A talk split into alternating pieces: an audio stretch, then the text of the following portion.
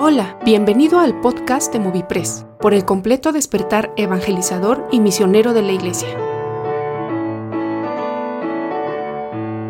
Hola, buenos días, que Dios les bendiga hermanos, les habla Emanuel Castillo, miembro del comité de Movipress, y estoy aquí en las oficinas de Movipress con todo el comité que queremos compartir con ustedes en este día algo acerca de la ruta de fortalecimiento.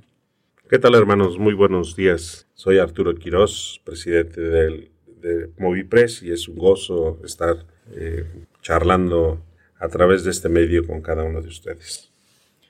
Muy buenos días hermanos, mi nombre es Otniel Espinosa y por la gracia de Dios pertenezco al comité de Movipress.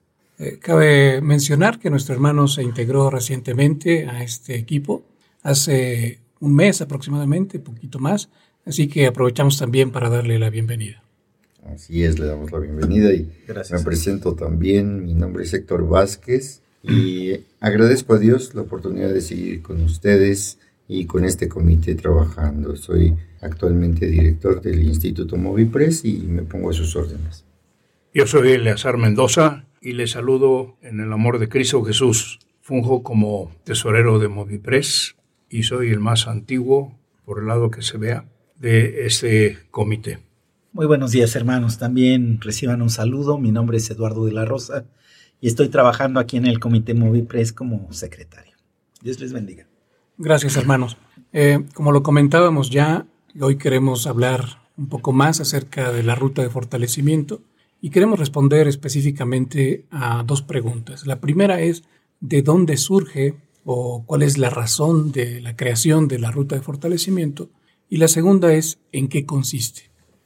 Eh, en la historia de Movipress, como lo habíamos platicado en alguna otra ocasión, se identificaba a Movipress como un organismo es muy enfocado a la plantación de iglesias. Sin embargo, con el correr del tiempo surge la necesidad de ver a las iglesias en su eh, condición actual y nos damos cuenta de que las iglesias están pasando, nuestras iglesias presbiterianas, están pasando en muchos casos por una crisis de estancamiento, si no es que de, crecimiento. Quizás esto ha ocasionado que la iglesia detenga su marcha en la labor de crecimiento y de propagación del Evangelio.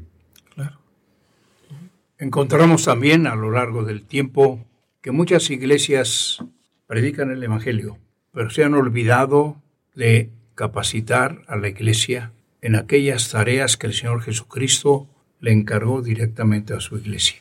Por lo tanto, es importante recordar todo eso y volverlo a vivir y vivirlo intensamente, porque de otra manera tampoco viene la inspiración para abrir nuevos campos y para llevar el Evangelio a toda criatura. Eso es un motivador formidable para la ruta de fortalecimiento actual, porque las iglesias que no hacen ningún esfuerzo para cumplir con las tareas que el Señor Jesús les ha dado, son iglesias que no han entendido lo que es el Evangelio de Cristo y la consigna de compartirlo con todo el mundo.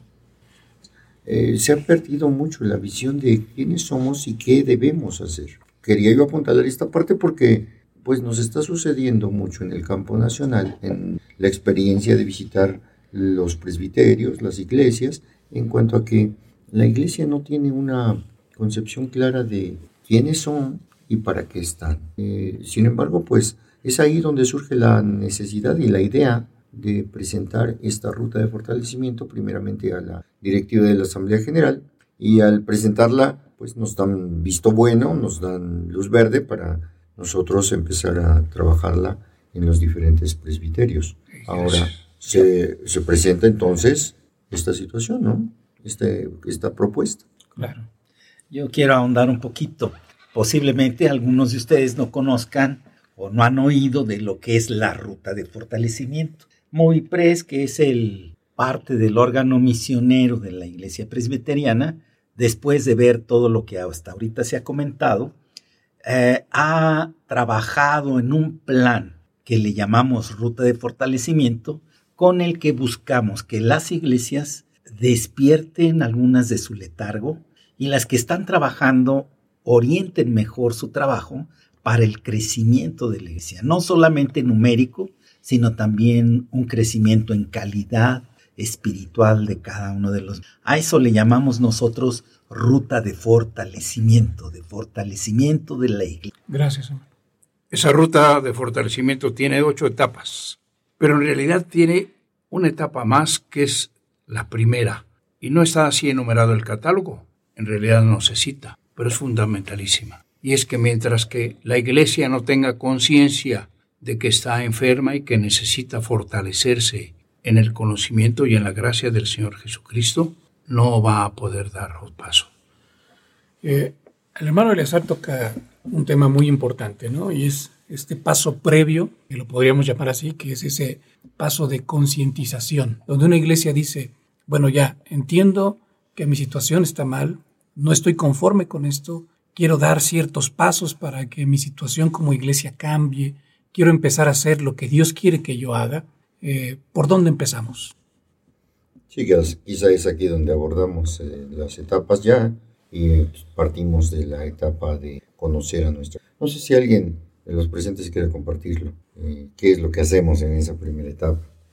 Bueno, en esa etapa es precisamente donde debe de nacer nuestro amor y nuestra pasión por las almas perdidas. Muchas veces no tenemos esa carga en nuestros corazones porque no conocemos nuestro entorno, no conocemos a nuestra comunidad, y pues a veces la vemos y la vemos tan alejadas y ese alejamiento hace que en nuestros corazones pues exista también la, la indiferencia, ¿no? Y yo creo que por eso es tan importante esta etapa, en, que, en que podamos conocer a, nuestras a nuestra comunidad, a nuestros vecinos, para conocer cuáles son sus necesidades, cuáles son sus carencias, para que precisamente en el amor de nuestro Señor Jesucristo en nuestros corazones se vaya formando esa carga y ese amor por los perdidos. En esta etapa es donde hacemos ahí una serie de estudios de quienes viven en nuestra comunidad, qué aspecto socioeconómico están, para conocerlos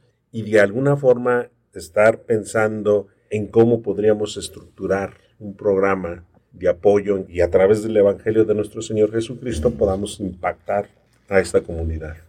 También al conocer la comunidad la iglesia puede eh, seleccionar las estrategias más apropiadas para compartir el Evangelio en esa comunidad. Si es una comunidad en la que hay muchos jóvenes, tendríamos que hacer actividad a jóvenes. O si hay muchas personas de la tercera edad, bueno, hacer actividades o hacer, eh, presentar el Evangelio para este tipo.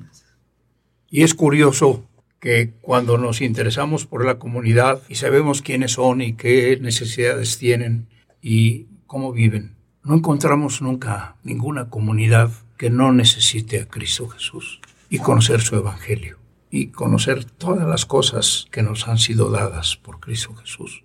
Y eso es casi como negarle el derecho a todos sus beneficios que el Señor gratuitamente nos ha concedido. Y aquí lo, lo interesante y lo importante es esta cuestión de saber cómo conectar con la gente, ¿no? Porque a veces no sabemos cuáles son sus anhelos, cuáles son eh, sus esperanzas, cuáles son sus temores, eh, cuáles son las cosas que les inquietan. Y cuando nosotros queremos compartirles el Evangelio, a veces lo hacemos como muy distantes, no tomando en cuenta su necesidad y, y a veces no conectamos con ellos. Entonces, esta primera etapa es fundamental porque nos ayuda, como ya se comentaba, a diseñar esas estrategias para alcanzar a la comunidad más adecuadas. ¿no? Ahora, ya, ya dimos el primer paso como iglesia, ya empezamos a, comprender a nuestra comunidad y ¿qué sigue después? Pues la segunda etapa es conocer a nuestra iglesia, porque ahora necesitamos saber el potencial que tenemos, así como nuestras carencias. Siendo eh, sinceros, podemos tener muchos anhelos, tenemos, podemos tener muchos deseos de alcanzar esa comunidad según sus necesidades, pero debemos ser honestos en ver si tenemos las capacidades como iglesia, el personal, los recursos económicos, eh, los programas, la capacitación de la gente. Entonces es ahora donde entra la necesidad de dar un vistazo hacia adentro, cómo está nuestra iglesia. Y si realmente nuestra iglesia está trabajando en las funciones bíblicas que nos ha puesto Dios ahí en su palabra. Y pues básicamente nosotros hacemos este análisis en base a, lo que nos comenta ahí en Hechos capítulo 2, de las funciones de la iglesia primitiva, ¿no? Y eso es lo que también tenemos que evaluar actualmente, esas funciones marcadas en la palabra del Señor. Y, y ese es un ejercicio muy, muy bonito porque nos hace reflexionar dónde están nuestras fortalezas y dónde están nuestras debilidades. Claro. Gracias, hermano. Entonces entendemos que pues ya la iglesia está trabajando en esto, está procurando conocer a su propia comunidad, eh, se conoce, empieza a conocerse también a sí misma como iglesia, cuáles son sus fortalezas, cuáles son sus debilidades y qué sigue después.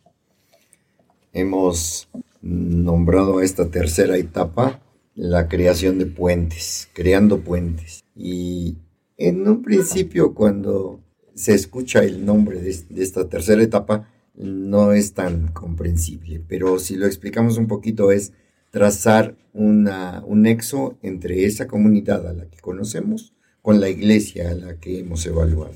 Entonces, crear puentes es generar ahora estrategias partiendo desde crear una visión hacia dónde queremos llegar. Establecer bien nuestra misión, nuestra, nuestro, nuestra actuar y entonces empezar a definir ya estrategias y programas para la realización del trabajo es como una consecuencia de lo que se hizo en la primera y en la segunda etapa. Conocer a la comunidad, conocer a la iglesia. Ya nos conocemos, magnífico. Ahora, ¿qué vamos a hacer? Porque serán esas estrategias con las cuales vamos a estar listos para que en forma adecuada, comedida, puntual, eficaz, podamos llevar también el mensaje de salvación a la comunidad que vea.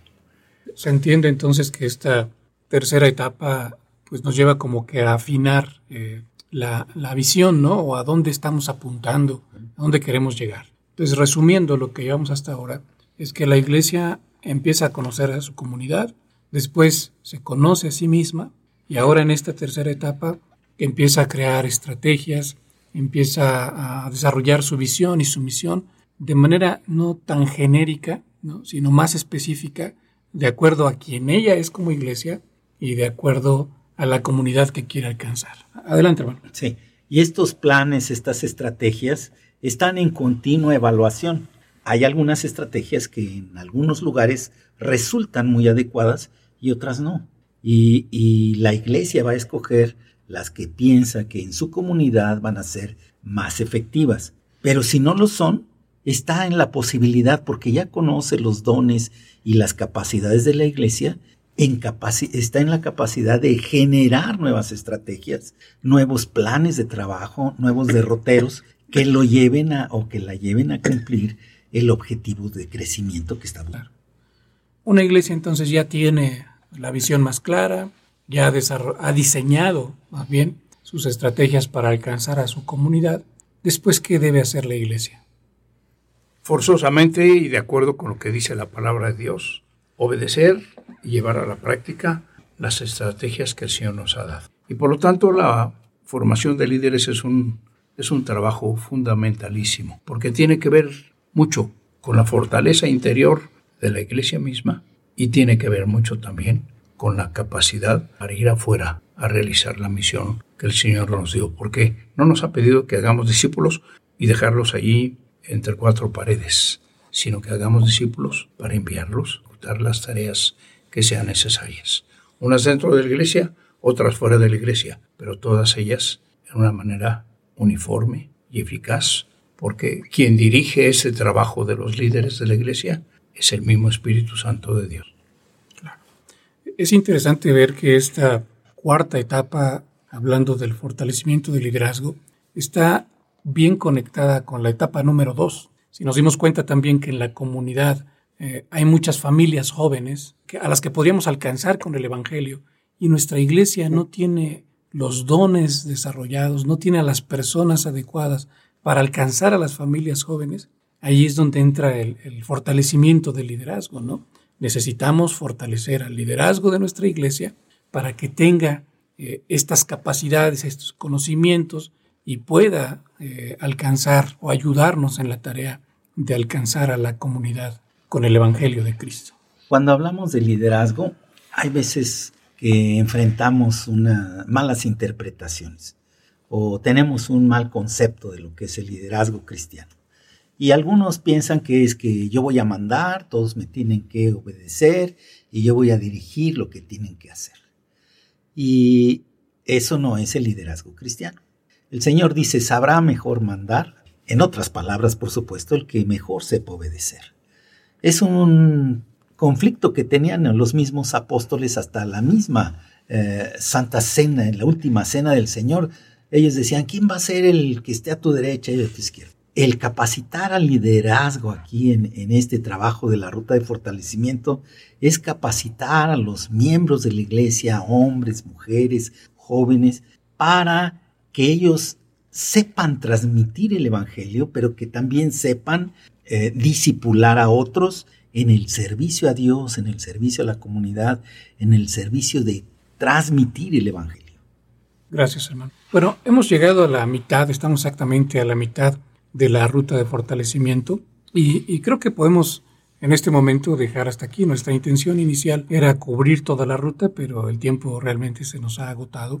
Y creo que también es bueno que lo dejemos aquí porque de alguna manera la ruta está dividida de manera natural en estas dos partes. Como podemos ver hasta ahora, la iglesia, bueno, no ha salido realmente a impactar a la comunidad con el Evangelio, sino que estas primeras cuatro etapas han llevado a un trabajo más interno, solamente hasta ahora un ejercicio de preparación. Y no va a ser sino hasta las siguientes etapas, la etapa 5, 6, 7 y 8, que la iglesia ya va a poner en práctica todos estos principios saliendo a la comunidad.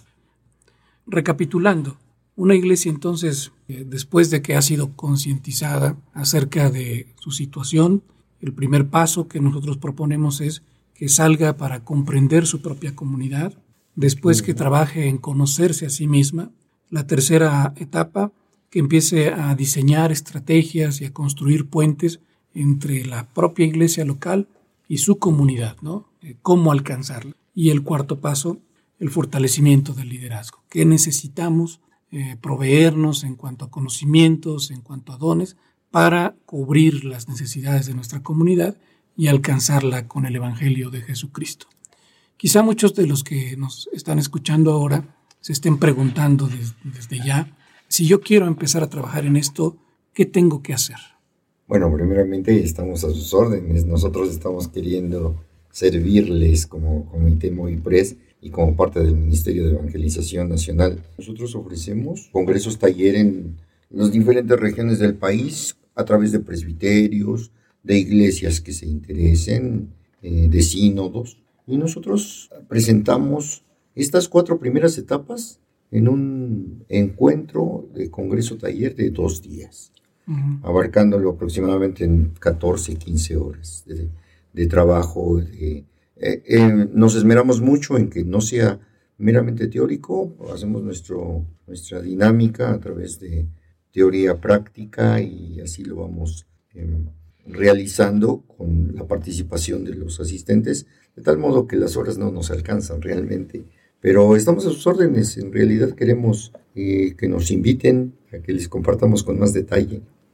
Y también podríamos sugerirle, hermano, que si usted ha decidido ir por este camino, se lo diga primero que nada al Señor y pida la ayuda de su Espíritu Santo y la inteligencia, la luz que Él da y tome delante del Señor un compromiso serio de servirles. Es importante también que hable con los líderes de su iglesia, con su pastor, con el ministro de Evangelización, de Educación Cristiana, hablando con ellos, buscar el acceso para que pueda participar en alguno de nuestros congresos o talleres. Y si por alguna razón no tuviera usted el apoyo necesario, simplemente llámenos. Estamos a la orden. Hermano, queremos transmitirle que el Evangelio es una necesidad imperante de nuestra iglesia. Es una, es una eh, necesidad y que provoca que de alguna manera el liderazgo surja de una manera natural cuando el cristiano entiende cuál es su misión principal, que es la de compartir el Evangelio, que son las nuevas de salvación, lo que hizo Jesucristo en la cruz por nosotros. Entonces, el amor a Cristo, el amor a la iglesia, el amor al prójimo, se ve reflejado cuando nosotros compartimos esas nuevas de salvación. Amén. Muchas gracias, hermano. Pues nos despedimos entonces, hermanos, de este espacio y les invitamos a que nos contacten por la página web, que es eh, movipress.org. Que el Señor les bendiga. Un saludo y un abrazo. Hasta luego. Que Dios los bendiga. Hasta luego. Hasta luego, hermanos. Gracias por escucharnos. Visita nuestro sitio web movipress.org y déjanos saber cómo podemos apoyar tu ministerio. Movipress forma parte del Ministerio de Evangelización de la Iglesia Nacional Presbiteriana de México.